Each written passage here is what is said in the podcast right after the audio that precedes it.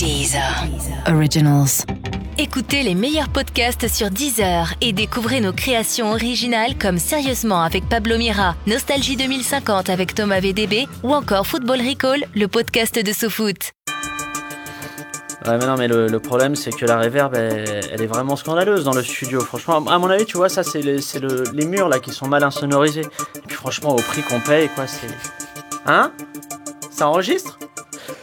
Sérieusement, saison 3, épisode 9, euh, c'est maintenant, cette semaine. On va revenir sur ce qu'il était important de ne pas louper ces derniers jours et on attaquera avec les élections législatives en Italie et la victoire très très large de la droite forte et de l'extrême droite. Quand on voit l'état de la gauche en Italie, est-ce qu'on a un peu moins mal pour la nôtre? Est-ce qu'aujourd'hui, pour Berlusconi, la situation est encore plus tendue que la peau de ses pommettes? On posera la question tout à l'heure. Ensuite, on parlera de la crise que traverse le média, la nouvelle web télé lancée par des proches de la France insoumise. Le média passera-t-il l'année? Et surtout, c'est quoi son intérêt? Hormis le fait de faire relativiser Delphine Ernotte sur sa façon de gérer une chaîne. Et puis on ouvrira un volet parisien avec Anne Hidalgo qui commence à se positionner pour les élections municipales de 2020. Hidalgo a-t-elle encore une chance en 2020 malgré ses échecs récents? Pensez-vous que les Parisiens sont prêts à la réélire uniquement pour avoir la possibilité de tirer la gueule pendant encore 6 ans? Enfin, on reviendra brièvement sur la cérémonie des Oscars, le palmarès, les différentes interventions, le visage de Jimmy Kimmel. On vous parlera de tout et surtout du carton euh, du film La forme de l'eau du réalisateur mexicain Guillermo del Toro. Les Américains ont-ils décidé de récompenser des Mexicains aux Oscars afin de compenser tout le cinéma que fait Donald Trump euh, sur leur dos? On posera la question. Allez, Jocelyn, euh, ce soir, on, on fait tout péter. Je veux que cette émission devienne culte. Je veux qu'elle marque l'histoire du podcast. Je veux qu'elle marque un tournant dans l'histoire de la production sonore. Allez, générique.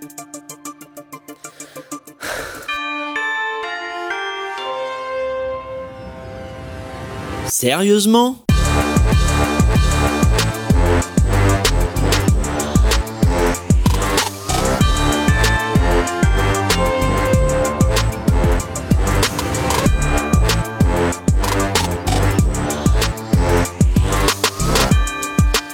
Et bienvenue dans Sérieusement, le podcast d'actu avec des blagues dedans. Autour de la table avec moi comme chaque semaine, trois débattistes. Le premier, il est politologue, éditorialiste, essayiste et à l'origine du projet d'école de la France Insoumise. Son père est un voleur car il a pris toutes les étoiles du ciel pour les mettre dans ses yeux. Oh, Voici Thomas adorable. Gannolé. J'essaye de me réinventer chaque Ah, c'est semaine. hein. À un moment, c'est c'est La dernière compliqué. fois, c'était l'étoile polaire euh, qui se reflétait sur mon front, si ma mémoire est bonne. Elle arrive plus tard, celle-ci. Ah, Normalement, on l'a réutilisée. Et bien, euh, en face de, de toi, il est journaliste au Point Pop et à Europe 1. Il a commencé sa carrière comme catcheur où sa faible musculature lui a valu le surnom de l'avorton. Il a perdu plus de 200 matchs, a sombré dans l'alcool et vit aujourd'hui dans un camping-car près de Détroit dans le Michigan.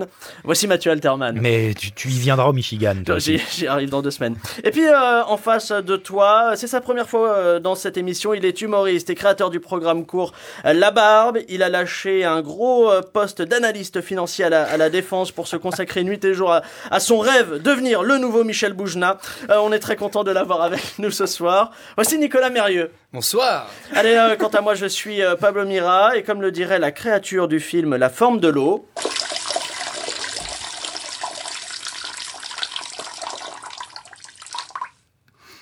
T'es quand même un grand malade.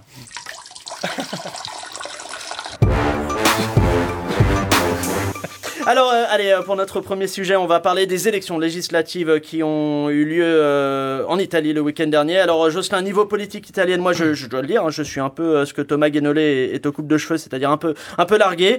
Donc, est-ce que tu as, un peu suivi, Jocelyn ils sont, ils sont comment les partis de gauche là-bas après le premier tour exactement? Ah oui, ah oui, carrément, à ce point-là. Ah ouais, mince les pauvres, c'est vraiment, c'est vraiment horrible. Et en même temps, et en même temps, ça se comprend, Jocelyn, Euh, puisque les deux partis de gouvernement traditionnels, à savoir le Parti démocrate de Matteo Renzi et le parti de droite Forza Italia, se sont fait, il faut le dire, balayés par euh, deux autres mouvements, le mouvement populiste 5 étoiles et la Ligue, euh, parti d'extrême droite, anciennement la Ligue du Nord. Et donc Matteo Renzi a annoncé hier ou il y a deux jours sa démission au lendemain du, scrutin. Alors première question pour vous, après ces élections, on entend euh, beaucoup la phrase l'Italie se dirige vers une période euh, où elle sera ingouvernable. Est-ce que c'est vrai? Bah, Ça fait un petit moment qu'elle est difficile à gouverner, l'Italie. Mais pas ingouvernable. il y a un euh, gouvernement qui est en place. Mais il y a eu beaucoup, beaucoup, beaucoup de gouvernements en Italie euh, depuis la fin de la Seconde Guerre mondiale. C'est-à-dire que le, la vie politique italienne est caractérisée par une très très forte instabilité du gouvernement. En gros, c'est comme si nous, la quatrième république mmh. qu'on a eue il y a un petit moment, c'est comme si eux, ils avaient gardé ça. Et les périodes de stabilité, en fait, sont très rares et très récentes.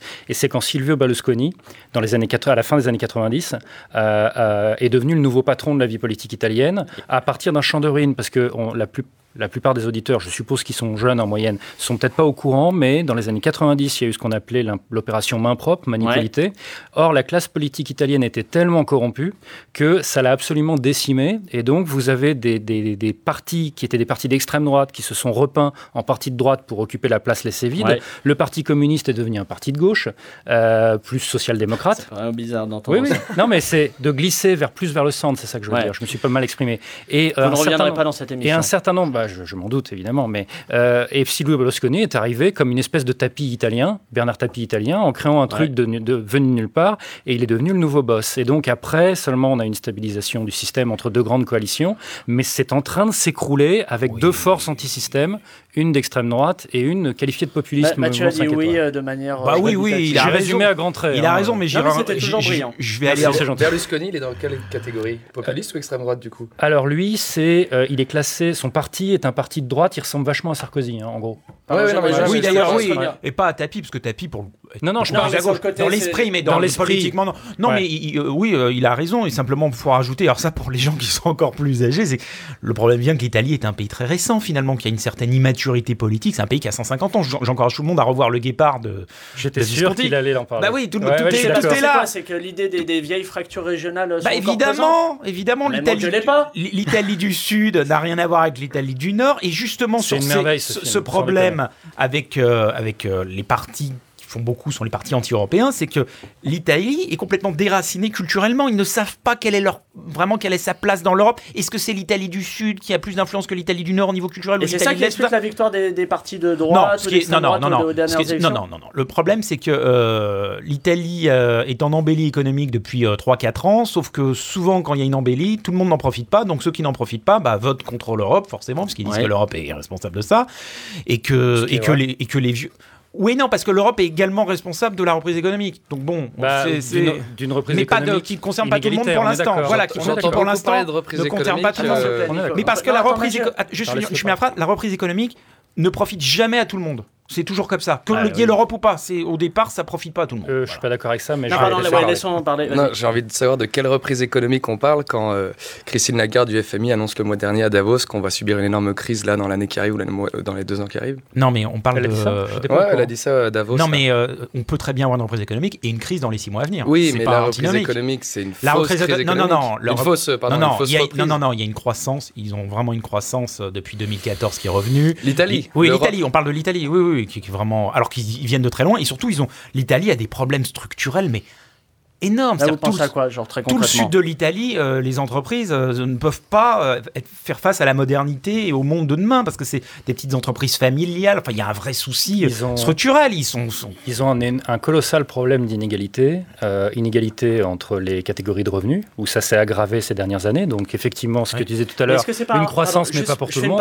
Et, attends, juste, et des inégalités territoriales. Non, mais est-ce que c'est pas un problème qu'on rencontre à, l'échelle de toute l'Union européenne bah, Bien sûr, c'est pour ça que je dis, moi, de toute façon euh, c'est lié à un contexte qui est que dans les traités de l'Union européenne, ils sont chiants à lire, j'en conviens, mais dans les traités de l'Union européenne, il y a une politique économique obligatoire. Et quand on suit cette politique, on peut avoir de la croissance, confère Allemagne par exemple, qui a suivi ça à fond, mais tu as une aggravation des inégalités, donc tu as des masses qui s'appauvrissent et qui donc votent pour des forces antisystèmes. Dernière, dernière question et après on avance. Et qu'est-ce qui est propre à l'Italie sur ce cas-là, sur le cas de ces élections? La, Pour moi, c'est la, la gravité des fractures territoriales et de revenus avec un contexte historique qui rend ça encore plus grave parce que c'est un pays qui est moins, qui a été moins homogénéisé que par exemple la France, euh, qui est, qui, comment dire, qui a eu un siècle de plus en gros pour forger un État-nation. Donc euh, c'est vraiment une unité nationale qui est, qui est, qui est, très fragile chez eux. Alors la, la, situation politique chez nos voisins euh, transalpins est pour euh, le moins difficile à, à analyser. C'est pourquoi nous avons fait appel euh, à Monsieur Gino Rossi, spécialiste de la vie politique italienne. Monsieur Rossi, bonsoir et merci de répondre à nos questions. Mathé, bonsoir Pablo. Vous pouvez m'appeler Gino. Ouais, y a pas, y a pas de problème. Gino, vous êtes originaire de Naples. Euh, quelle est l'ambiance chez vous après ce scrutin qui voit euh, la percée de, de l'extrême droite? Ah, Naples, Napoli. Si, c'est une ville merveilleuse avec le soleil, la Vespa, la pizza, la mamma, la mozzarella, la dolce vita, la Catherine Lara. on s'y croirait presque. Mais quelle est, quelle est exactement la, la réaction, s'il vous plaît, des, des, Napolitains au scrutin qui vient de se, se dérouler? Si, que bellissimo scrutin, avec, euh, avec des candidats et des candidates aussi. Puis, puis vous savez, en Italie, il y a la droite, mais il y a aussi la gauche, mhm. surtout le centre, très important le centre. Eh Gigi, tu nous mets deux margaritas et une carte fromage pour la 12 Attendez, dites-moi, Gino, euh, je suis pris d'un doute. C'est le bruit d'un restaurant qu'on entend derrière vous? Gino? Pronto, oui. Euh, dites-moi, vous n'êtes pas vraiment spécialiste de la politique italienne, n'est-ce pas, non? Ma si. Gino? Non, c'est vrai, je, je suis pizzaiolo à la pizzeria Le Vesuvio à Cherbourg. Ouais, attendez, euh, j'ai un doute. Est-ce que vous pouvez nous prononcer une phrase en italien, s'il vous plaît? Eh, Ciao, io sono il Bon, ok, d'accord, je m'appelle Kader et je suis franco-tunisien. Vous êtes ah, content? ah, bon, non mais vous avez pas honte, putain, mentir aux gens comme ça. Je suis sûr en plus que vous servez des pizzas avec de la crème fraîche et du chorizo. Et bien sûr, je fais des pizzas crème fraîche. Et le jambon, c'est de l'épaule. La mozzarella, c'est de l'émental. Et on a même des pizzas merguez. Et tu vas faire quoi, hein? Attends deux secondes, j'ai un client. Bonjour, t'as pour vous servir. Qu'on peut faire pour vous Ouais, non, attendez, vous faites aussi traiteur asiatique, vous êtes un monstre. On arrête ça tout de suite, on raccroche, s'il vous plaît, j'ai honte. J'ai honte. Euh, s'il vous plaît, j'aimerais. Thomas, vous, vous êtes en train de tweeter. Non, pas du tout. Vous tweetez pendant un sketch. Non, c'est pas vrai. Vous faites pas ça dans les informés euh, sur France Info, hein Bah, y a pas de sketch. Putain, et en plus, il a de la répartie, putain. Bon, s'il vous plaît, on en pense quoi de la chute de, Matteo Renzi, qui était un peu le, Macron italien? Bon débat. Non, mais non, je suis pas d'accord, moi. Ah, moi, je suis content. Non, non. Pourquoi bah, bah, Parce que. Euh, on argumente. Des arguments, Thomas. Parce qu'il précarise la population salariale et derrière, il se fait jeter. Bonne nouvelle. Non, il précarise pas. Si, la toute la population salariale. Non, effectivement. Mais oui, la, non, mais la population, la population des classes moyennes inférieures et des classes populaires. Oui, mais et donc, il s'est fait jeter. C'est bien. Non, non, non. Attends. C'est comme quand ce que ce que tu dis. Hmm. parce qu'on se C'est comme. C'est comme quand les gens. Non, mais c'est comme quand les gens disent sur l'Angleterre qu'il y a eu euh, une augmentation de la pauvreté. Euh, bon. Ce qui est vrai pour 10% par exemple en Angleterre. Effectivement, vous avez 10% des plus pauvres qui sont devenus plus pauvres. Mais 90% des autres ont eu plus. Donc il y a un moment, effectivement, c'est affreux pour ceux qui ont moins. mais il faut voir le haut niveau total.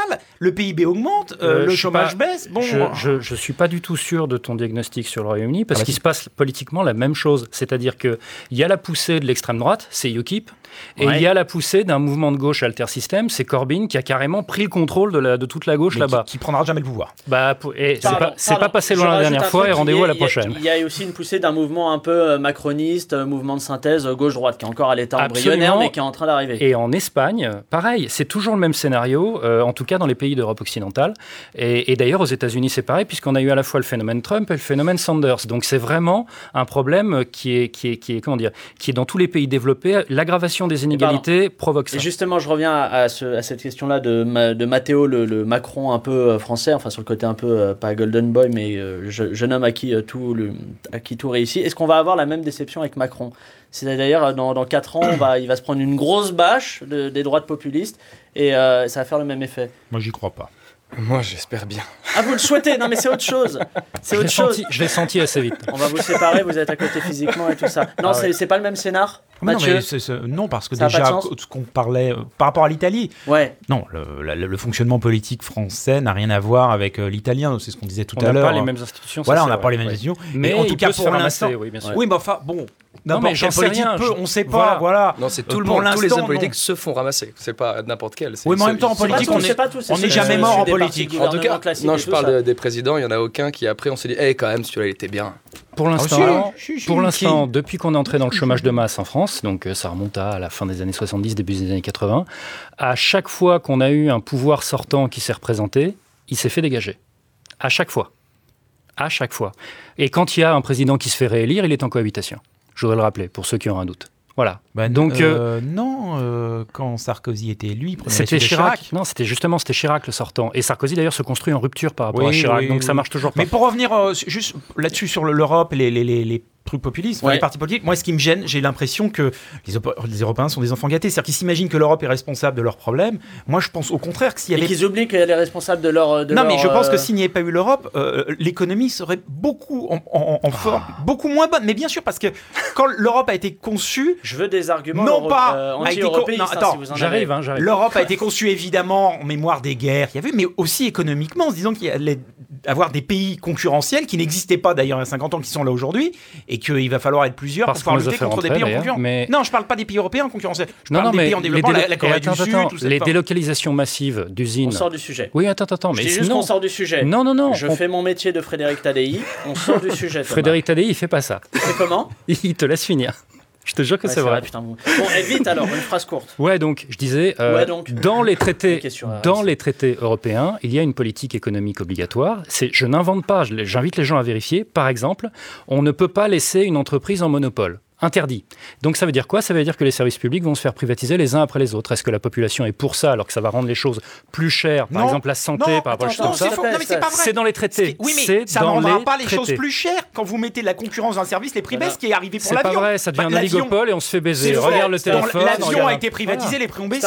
Bah, on en parle la prochaine fois que tu vas la Exactement, comme on est hors sujet, je vais vous couper la parole avec un élément sonore. Pas mal. Sérieusement C'est un art.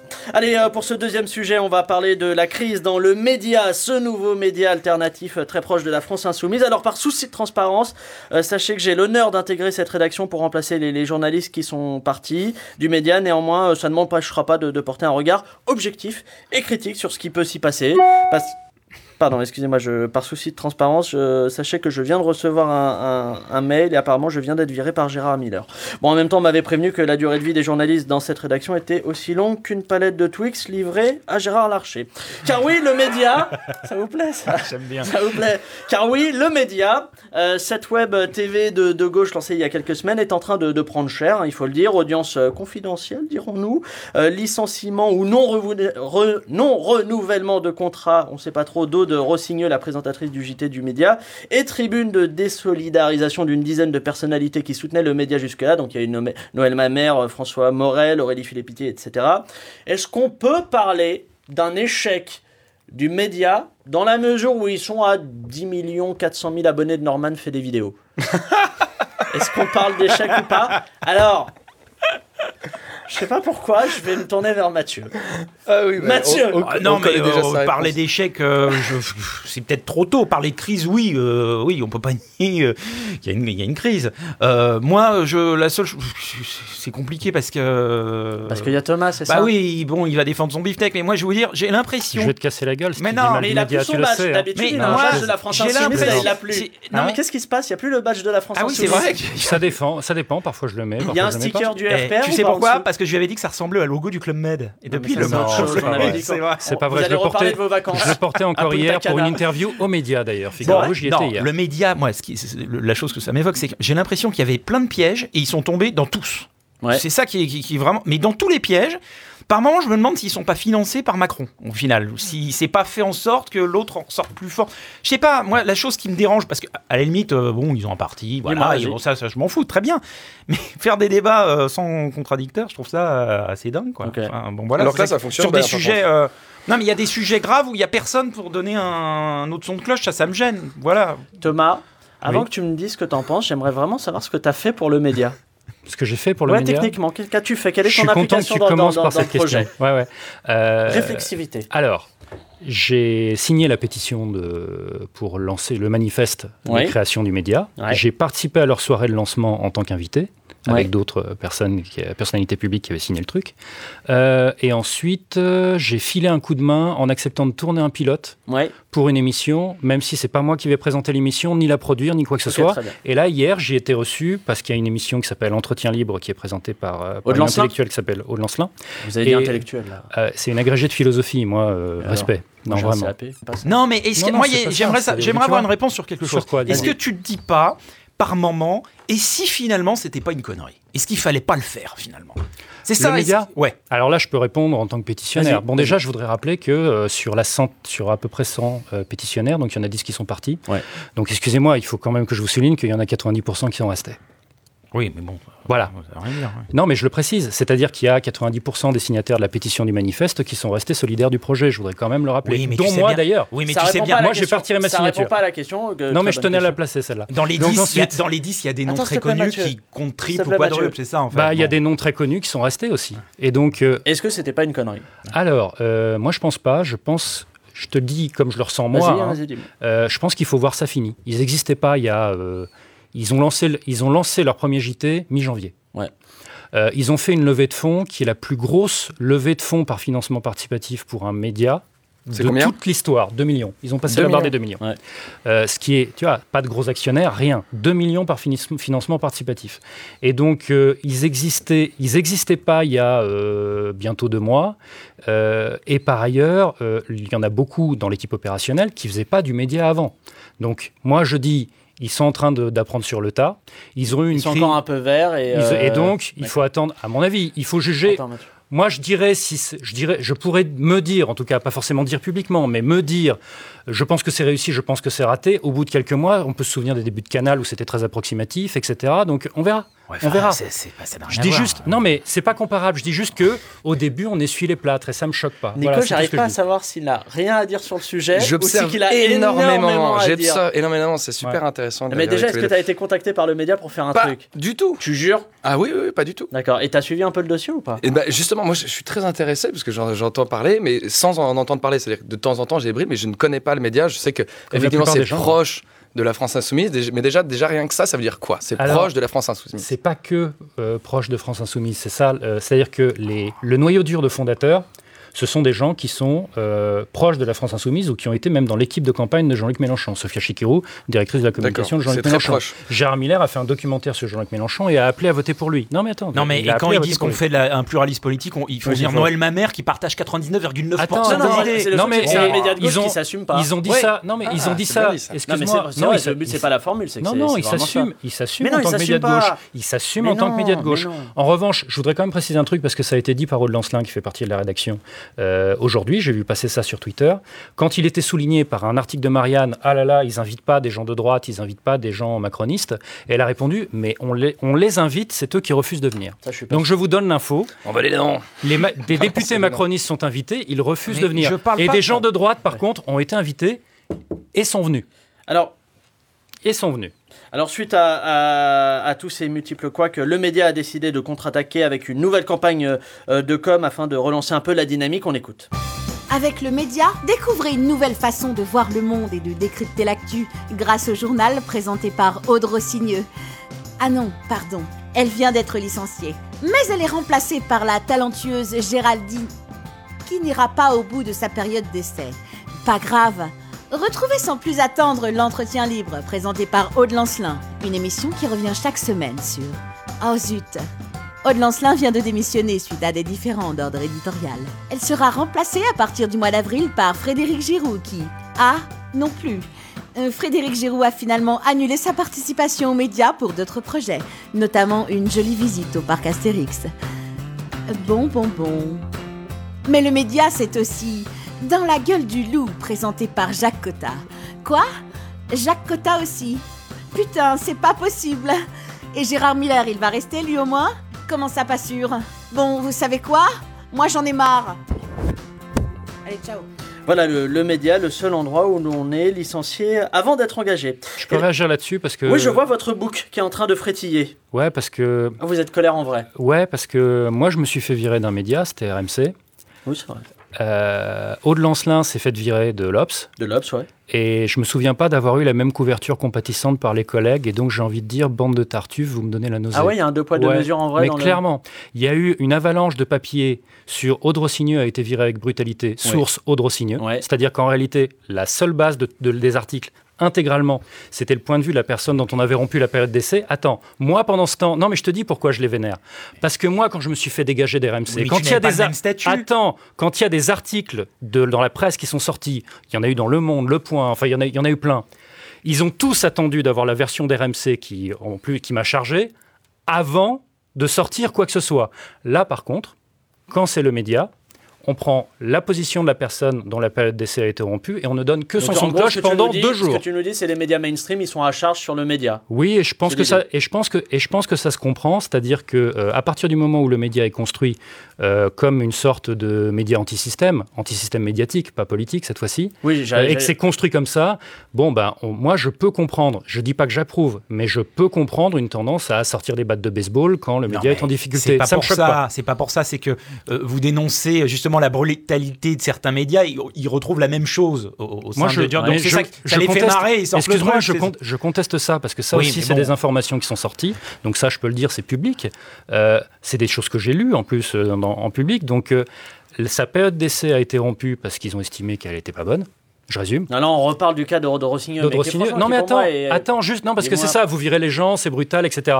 D'abord, c'est pas vous en ce qui me concerne, puisqu'encore une fois, j'en fais pas partie. c'est Et en plus, non, mais en plus, sa période d'essai est interrompue euh, dans ce poste-là pour lui proposer ensuite de faire de nou une nouvelle émission, mais pas le JT. Qui sera trimestriel. C'est pas, c'est pas vrai. C'est pas vrai. Ce non, mais je rigole. C'est pas vrai. Et donc, euh, je connais moi d'autres formes de brutalité parce que je l'ai vécu sur RMC. Coup de pied au cul et calomnie derrière. Je connais d'autres formes de brutalité que, écoute, on, t'arrête là-dessus et on te propose une émission. Moi, j'ai pas vécu ça. Aude Lancelin n'a pas vécu ça non plus. J'attends toujours les médias qui vont nous parler de la brutalité de ce que nous, on a vécu. Il y a aussi un autre point qui est évoqué à propos du média, parce que oui, il y a le côté management euh, interne et tout ça, mais il y a aussi le côté ligne éditoriale, le journalisme qui est revendiqué, et qui est pas de très très grande qualité en apparence, hein, si on regarde un petit peu.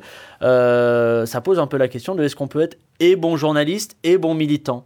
Vous en pensez quoi? Ah, Comment tu formules ça? C'est un bah, problème déjà, qu'est-ce qu'un bon journaliste? Euh, Déjà, on pour deux heures de débat. Non, mais effectivement, il y a des sujets euh, touchy. Euh, moi, j'ai vu des trucs qui m'ont énormément choqué, notamment sur Israël. Enfin, je veux dire, avec, enfin, là, c'est n'importe quoi, avec personne pour contredire des choses fausse, racontée mais complètement bidon, et on s'étonne après qu'il y a des agressions partout en banlieue. Enfin voilà. Je suis pas d'accord avec ça. Pas Je vois pas le rapport avec les agressions. Si, si, si, Moi j'ai vu un débat où un type explique que c'est honteux, il y a 300 mineurs en prison en Israël et machin.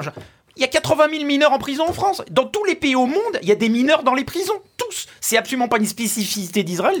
C'est n'importe quoi. il fait une heure d'émission là-dessus, le mec. Moi, je, je suis pas, je suis pas Claude Elcal, donc faut l'inviter. Mais voilà, et c'est pas, et c'est pas bien de faire ça parce qu'il n'y a pas de personne pour contredire. Non, mais me dis pas ça à moi. Je dis ça à Claude Elcal. Excuse-moi, je suis pas le média. Encore une fois. mais bon. Non, mais quand même. Tu peux juste me revenir sur le côté. C'est un manque de moyens il y, a, il, y a, il y, a, un manque de moyens par rapport à n'importe quelle chaîne d'information. Je veux dire, euh, euh, quand tu prends le budget de n'importe quel JT, TF1, France 2, etc., ils ont des moyens absolument monstrueux par rapport à, à ce qu'a le média. Et donc, quand ça a l'air, comment dire, euh, chiche Ouais. Euh, en termes d'habillage, par exemple, ce genre de choses. Je parle pas de euh, ça. Je parle pas de ça. je parle du, traitement, du traitement. Le traitement de l'info. Ouais. Bah moi, écoute, il y a beaucoup de choses, vraiment beaucoup de choses que j'aime bien dans le JT parce qu'effectivement, je le regarde. Honnêtement, il y a une période où c'était présenté par Audrey et où j'avais arrêté parce que j'avais du mal avec cette façon de présenter. Ouais. Avec sa façon, elle, j'avoue, je le dis en tant que spectateur, j'assume. Hein. Après, je me suis remis à le regarder ensuite et j'ai vu des, des, souvent des sujets qui abordaient les mouvements sociaux. J'étais pas au courant qu'il y en avait autant parce que les JT n'en parlent pas.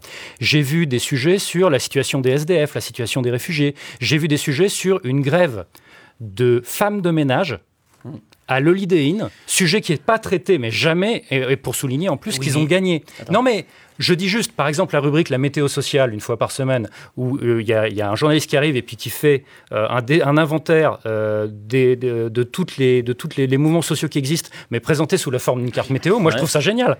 Voilà, c'est tout. Le problème, c'est qu'on est à la limite de la parodie. Parce que c'est comme quand TF1, à un moment, on se marrait parce qu'ils avaient des émissions débiles. Mais là, vous avez des émissions qui sont tous avec le même prisme. Ça s'appelle une ligne éditoriale. C'est totalement normal. Et BFM TV fait pareil, mais, avec une ligne de droite. Non, non, c'est pas, vrai. C'est pas vrai. BFM n'est pas de droite ou de gauche, sinon ils sont pas coincés. C'est une blague. Mais non, sinon ils perdraient des spectateurs. C'est une blague. BFM TV n'est pas de droite. reçoit autant de gens de gauche que de droite. Vous pouvez pas dire ça. C'est pas vrai. Recevoir des invités est une chose, avoir une ligne éditoriale est une autre. Regarde les éditorialistes de BFM TV. Tu peux pas comparer BFM TV avec le média. Mais je vais me gêner. Non, mais ça n'a rien à voir. Il y a un pluralisme sur BFM qui existe, il n'y en a pas sur le média. Pour voir la ligne éditoriale d'un média, t'as qu'à regarder qui est éditorialiste chez eux. Et l'éditorialiste vedette de BFM TV et RMC s'appelle Eric Brunet. J'ai fini. Mais il n'y a pas que lui. On dit pas le mal d'Eric Brunet. Mais c'est des Mais il y en a des dizaines. Tu prends le seul mec, effectivement, qui est. Non, peut-être Pour la gauche, elle est pas super à gauche. Ils prennent Neumann pour faire. Enfin, j'ai des copains à BFM qui sont de Ronald Guintrange, il est de gauche, il fait tous les après-midi. S'il vous plaît, on avance sur la chose. Alors que vous, vous êtes tous du même La question, c'est les éditorialistes. S'il vous plaît. Après les départs et les licenciements survenus dans le média, eh bien la structure cherche aujourd'hui à se renouveler et à embaucher. Eh bien, nous avons réussi à passer un, entretien dans, dans le média en micro caché. On écoute.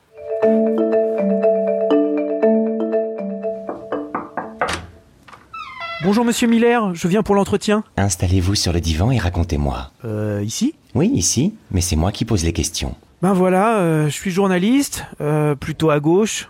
Plutôt à gauche dans quel sens? Est-ce que vous portez à gauche? Et sexuellement, ça se passe comment? Ça va, euh, mais en fait, j'ai fait ce rêve bizarre. J'étais avec Jean-Luc Mélenchon à Répu, et on faisait l'amour très violemment à Salma Hayek. Autour de nous, il y avait des gars de la CGT, de la CFDT et, même de la CFTC. Et au moment de venir, mon sexe s'est transformé en espèce de merguez géante. Hmm. Salma Hayek est la femme du milliardaire François Pinault. À travers elle, c'est donc au capitalisme que vous rêvez de faire l'amour très violemment. C'est normal, non, que Jean-Luc soit à vos côtés dans ce genre de moment? La, CGT, la CFDT et la CFTC réunies au même endroit, qu'est-ce que ça vous évoque? Une grève générale? Et, donc la, la merguez géante, c'est la récompense de fin de manif? Je ne sais pas, d'après vous. Oui, je suis sûr que c'est ça. D'ailleurs, Jean-Luc me souriait à pleines dents quand il enduisait ma merguez de ketchup. À pleines dents. Et de quelle couleur étaient-elles, ces dents? Elles avaient la couleur du soleil. Ce sera tout pour aujourd'hui. Et félicitations, vous commencez lundi.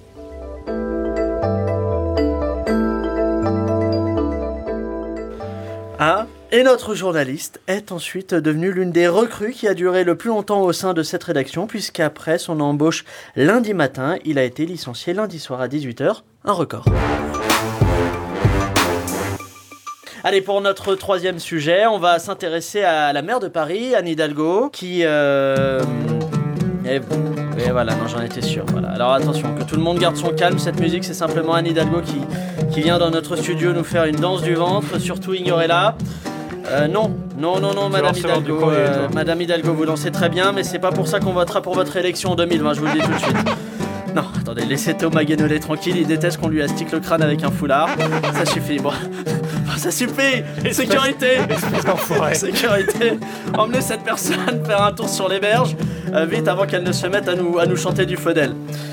Allez ouf, euh, désolé les, amis, mais comme vous avez pu le constater, la course pour la mairie de Paris en 2020 est, déjà lancée. Alors Anne Hidalgo, dans une interview à Libération, a annoncé qu'elle porterait, je cite, une candidature de coalition, comprenez avec les membres de la majorité présidentielle qui le souhaiteront. Alors est-ce que vous pensez qu'Anne Hidalgo euh, a un boulevard devant elle pour les élections de, 2020 et du coup, est-ce que vous croyez qu'elle va le détruire pour le transformer en promenade piétonne? En cul-de-sac. En cul-de-sac, ouais. C'est un boulevard ou pas? Sérieusement, ce qu'elle a devant elle Non, non, non, je pense pas. Non. Ah ouais C'est pas joué? Ah non, moi je pense qu'elle elle fera pas du tout une coalition avec, euh, avec les gens du gouvernement. Euh, elle croit, c'est ce qu'elle veut, mais elle le fera pas. Parce que les gens du gouvernement veulent quelqu'un d'autre. Mais alors elle va représenter qui? Bah, elle va faire une question naïve. Hein, une coalition avec les, les Verts. Plus de pistes cyclables. C'est ça. Dont toi. Absolument. C'est vrai. Thomas? Je pense que c'est cuit. Un peu plus devant le micro, je pense apparemment. Que, je pense que c'est cuit pour Anne Hidalgo, mais je peux, me je peux me tromper. Hein. Je dis juste que si je me base sur le résultat de la présidentielle, certes, les municipales, c'est différent, mais si je me base sur le résultat de la présidentielle, Paris, euh, il y a de très fortes probabilités que ce soit conquis par, oui, En Marche. oui, parce que Paris, c'est un bastion macroniste. Et vu, et vu mon orientation politique à moi, qui suis à la France Insoumise, on ne peut pas me soupçonner de dire ça pour leur, euh, pour leur faire plaisir, tu vois. Donc, euh, il me semble que du strict point de vue de la sociologie électorale par rapport à la dernière présidentielle et par rapport aux législatives ensuite, bah, c'est a priori, c'est le prochain maire de Paris va être, euh, va être un, macroniste. mais, y a mais, mais, attends, il y a encore une inconnue quand même. Alors, euh, est-ce qu'Anne Hidalgo a, ce qu'on n'a jamais pu vérifier, un vote d'adhésion à elle, même quand le PS s'écroule en, tant que parti? Je n'en sais rien, mais j'en suis, j'en suis pas sûr du tout, parce que c'est plus un profil d'apparatchik en réalité. Et, euh, et le Dezio, 2020, est-ce que d'ici là, euh, les macronistes se seront cramés dans l'exercice du pouvoir, ce qui est une inconnue, j'en sais rien. moi, je dirais même plus, le problème, c'est qu'elle n'a pas un électorat à elle aujourd'hui, Anne Hidalgo. Elle a un électorat contre elle. Mais qui la soutient Aujourd'hui, elle, suscite un vrai climat de, de haine, que pas du tout d'amour. Mais ça, c'est pas bloquant. C'est tu peux vachement polariser et quand même être élu. Vois Georges Frêche, par exemple, à Montpellier.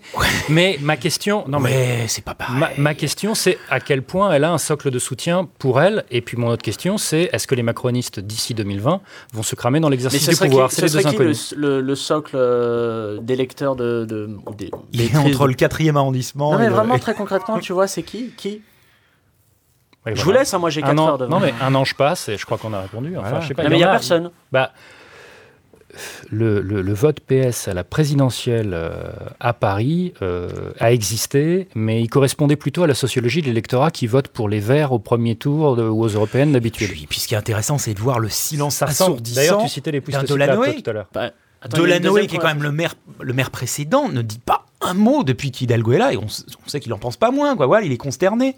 Ah bon euh, bah oui, je sais pas. Je si la, notamment sur la piétonisation de la, rive droite, il l'avait surtout euh, jamais fait. Il savait qu'il fallait pas le faire, par exemple. Il l'avait jamais jamais fait. Il disait toujours, c'est la partie qu'il faut pas faire parce que et voilà. et d'où ça vient l'antipathie que suscite Anne Hidalgo en tant que personne? Oh, Je sais pas. Moi, j'en entends parler que pour des histoires de circulation. Hein, moi, j'en entends euh, que parler pour ça également. C'est vrai? Ouais, pareil. Ce n'est que ça. J'entends parler d'elle que pour ça. Il y a pas que ça. Il y a aussi, on se rappelle de cette photo qui était assez drôle où elle était avec la reine Elisabeth. Ouais. il pleuvait et Elisabeth II portait son parapluie. Anne Hidalgo avait quelqu'un pour lui tenir son parapluie. Ça, il y a un côté quand même un petit peu diva qui agace les gens, euh, qui est vrai. je sais pas, euh, Elle circule en voiture avec chauffeur, euh, voilà, et à un moment, elle parle du matin au soir de limiter la voiture dans Paris. Il y a un moment, il faut être cohérent avec ce qu'on ce qu'on annonce. Et puis, écoutez, moi, mon avis là-dessus, c'est que 1000 voitures qui, qui roulent polluent moins que 500 voitures en embouteillage. On dirait une réplique de la Non, mais c'est la vérité, voilà. Non, mais c'est vrai. Et tout le problème est là. Elle dit qu'il y a moins de voitures à Paris. Mais c'est pas parce que vous avez moins de voitures que vous avez moins de pollution. Moi, je suis pas pour la limitation de la circulation. Ce qu'il faut, c'est que les voitures roulent. si les voitures ne roulent pas, il y a des embouteillages et ça crée de la pollution. Mm. Donc c'est pas le nombre qui compte, c'est qu'elles roulent. Est-ce que vous pensez qu'il y, a du sexisme parfois dans la façon dont, on critique euh, Anne Hidalgo alors que franchement elle se donne un peu du, mal, la petite cocotte? Oui, je suis, totalement d'accord avec ça. oui, sur un point précis, c'est que j'ai l'impression qu'il y a un un, lâcher-prise en termes de retenue dans l'agressivité qu'on se permet euh, quand, on, quand on commente euh, une femme politique par rapport à un homme politique. Et donc, est-ce que c'est encore d'actualité? Ségolène Royal, c'était le cas, c'était il y a quelques années où vraiment les gens s'étaient lâchés, euh, des commentateurs, surtout masculins d'ailleurs, mais parce que la sphère des commentateurs est surtout masculine.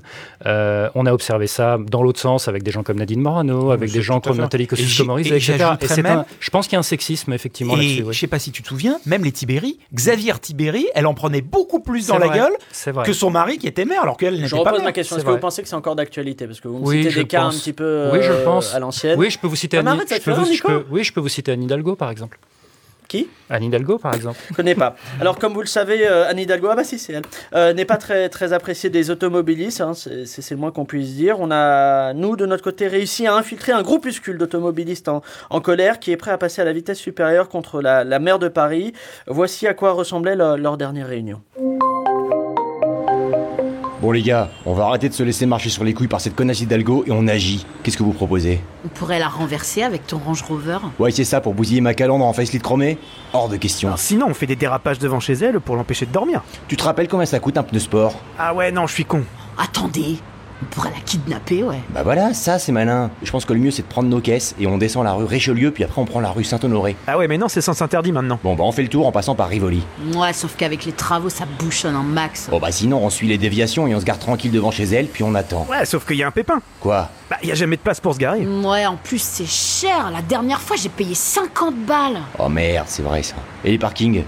Encore plus cher. Là j'ai carrément dû donner un de mes gosses pour sortir du parking à Trocadéro quoi. Ah ouais, j'avais oublié le petit Kylian. Moi, c'était pas le plus futé, mais je m'y étais attaché quand même. Bon, de toute façon, demain c'est alerte pollution, il y a que les plaques paires qui peuvent rouler donc. Euh. Ok, bon, laisse tomber le kidnapping. Bon, qu'est-ce qu'on fait? On passe au plan B, on appelle RMC et on tape une gueulante. Ouais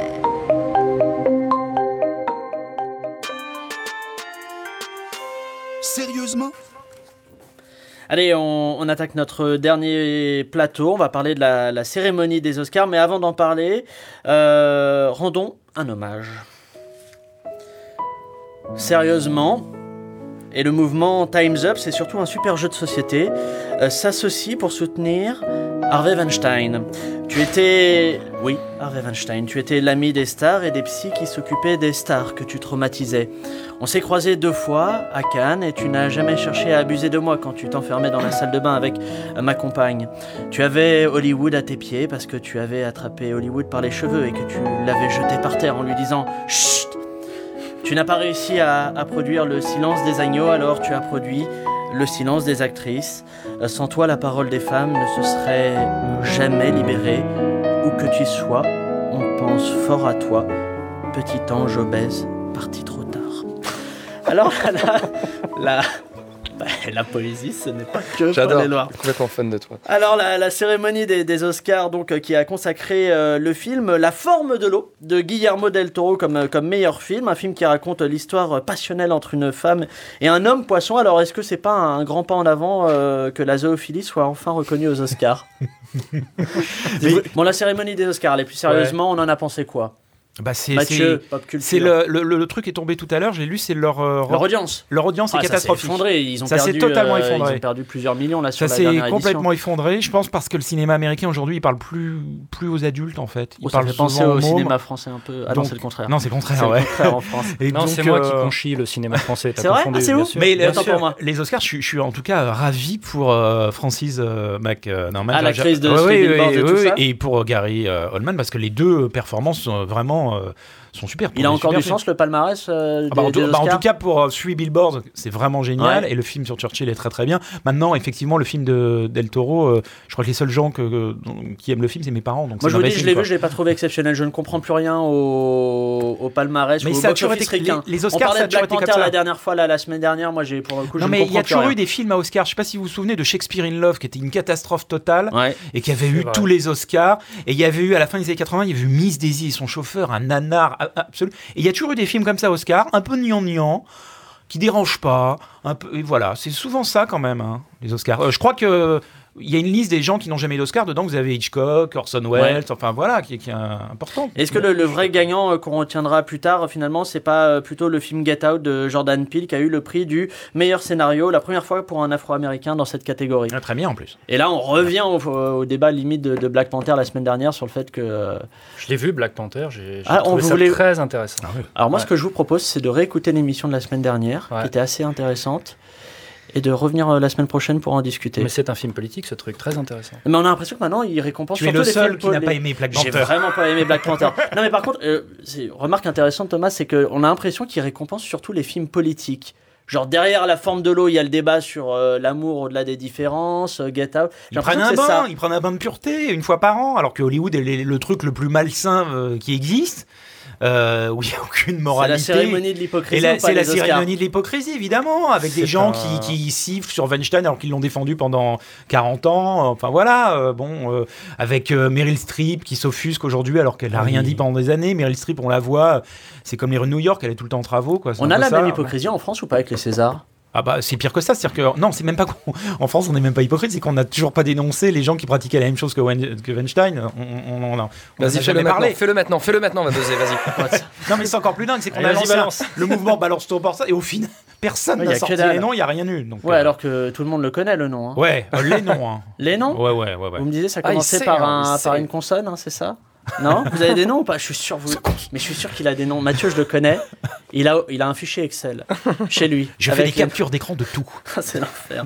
Allez, cette euh, 90e édition des, des Oscars a consacré euh, un film de monstre, hein, La forme de l'eau, euh, de Guillermo del Toro. Je, je disais Guillermo del Toro ou Guillaume du Toro en français. Euh, et nous, ici, à Sérieusement, on a aussi eu envie de décerner d'autres Oscars à d'autres monstres. Et c'est vous, cher des Baptistes, qui allez euh, voter entre trois candidats pour chaque catégorie. C'est pas une compétition, on vote, on est dans la démocratie, on est dans le consensus. Allez, euh, premier, premièrement, dans la catégorie acteur français qui a fait pleurer des enfants.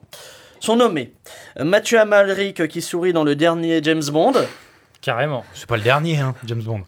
l'avant-dernier, C'est l'antépénultième. Oui. vous êtes infernaux.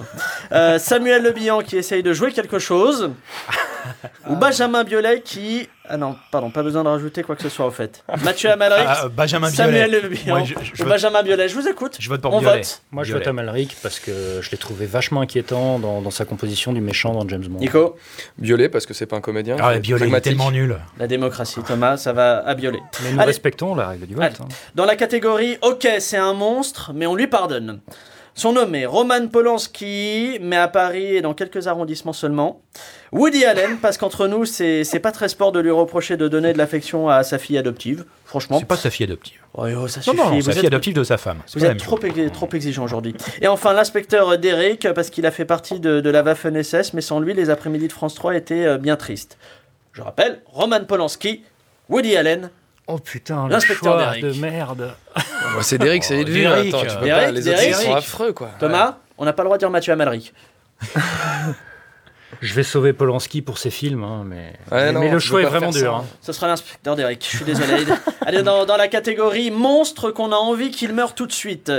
Le directeur de casting qui a engagé Will Smith pour jouer le génie dans le film Aladdin. Euh, le réalisateur de Vercingétorix, dont on taira le nom par respect pour nos auditeurs. Ou enfin Charlie Sheen, parce qu'il a fait du mal à Denise Richards. Non, le 2. Le 2. Le 2 Vercingétorix Moi, moi je vote pour lui. Je me J'ai pas le droit de voter, mais j'ai le droit de, je vote pour lui, mais je sais plus qui c'est, justement. Charlie Sheen, mais pas pour l'excuse que t'as donné. Pour un truc un peu plus. Euh, pour tous les trucs beaucoup plus hardcore qu'il a pu compliqué. faire. Thomas Toujours pas de Mathieu Amalric possible. Non, bah, dans ce cas-là. Je, peux passer à la catégorie suivante à n'importe quel moment. Ouais, je, m'abstiens sur celui-là. Bah, ce sera le réalisateur de Vercingétorix. Mais on ne sait pas, on n'a pas le nom. Moi, je refuse de lire le nom. Allez, dans la catégorie monstres qui terrorisent les touristes qui viennent en France, sont nommés le chauffeur de taxi qui refuse d'éteindre RMC, le serveur qui vous voit lever la main mais qui s'en fout, ou le flic qui ne parle rien d'autre que le français et qui dit à un espagnol victime d'un pickpocket euh, Est-ce que vous souhaitez ado, porto, plainto euh, à le commissariat? Alors, je vous écoute, le chauffeur de taxi, le serveur ou le flic? Serveur. Le serveur, c'est Moi, je mets le chauffeur de taxi. Je mets ma voix sur le chauffeur de taxi, je vous le dis, Thomas. Je mets le chauffeur de taxi, mais c'est pas contre lui, c'est contre RMC. Ah merde, il y a égalité. On avance quand même. Allez, dans la catégorie monstre qui a gâché la soirée des Césars, sont nommés le mec qui s'est dit Tiens, et si on filait la présentation à Manu Payet euh, Le mec qui, qui a dit Impec, pas besoin de retoucher les sketchs. Ou alors le mec qui a dit à Juliette Binoche Je te promets, Juliette, ça sert à rien que tu te laves les cheveux. bah oui, Binoche, évidemment. C'est dégueulasse. Alors... Euh, les sketchs. Le sketch?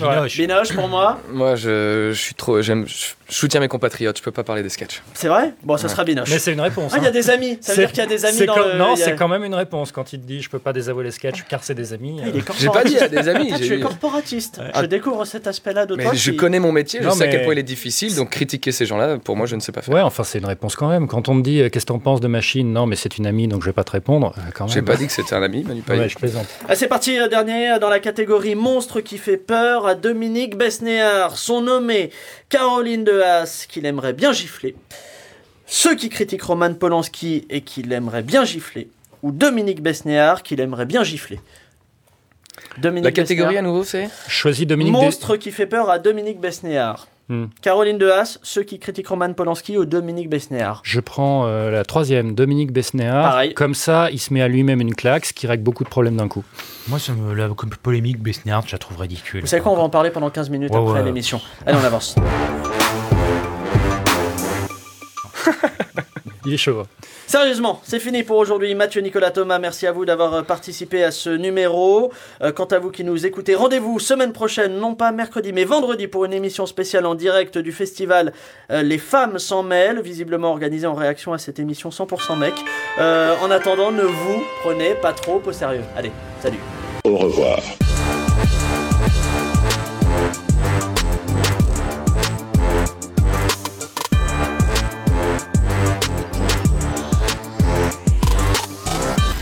Quelqu'un veut faire de la promo plutôt parce que ce sera plus intéressant. Je sors un livre, ça s'appelle Antisocial. Ah voilà, Antisocial, tu perds tes cheveux Antisocial, la guerre sociale est déclarée.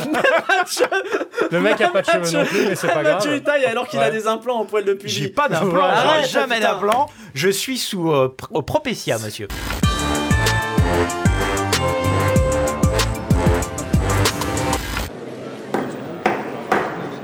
Messieurs, dames, place aux enchères, 10 heures. 5 millions ici. Ah, ça s'emballe. 12 millions. 20 millions par là. Oh, 31 millions 39 millions ici. 43 millions pour madame. 43 millions une fois, 43 millions deux fois, 43 millions trois fois. Allez, c'est cadeau. Abonnez-vous à Deezer Premium Plus et profitez de plus de 43 millions de titres sans aucune contrainte, même sans réseau. Deezer, le streaming made in France.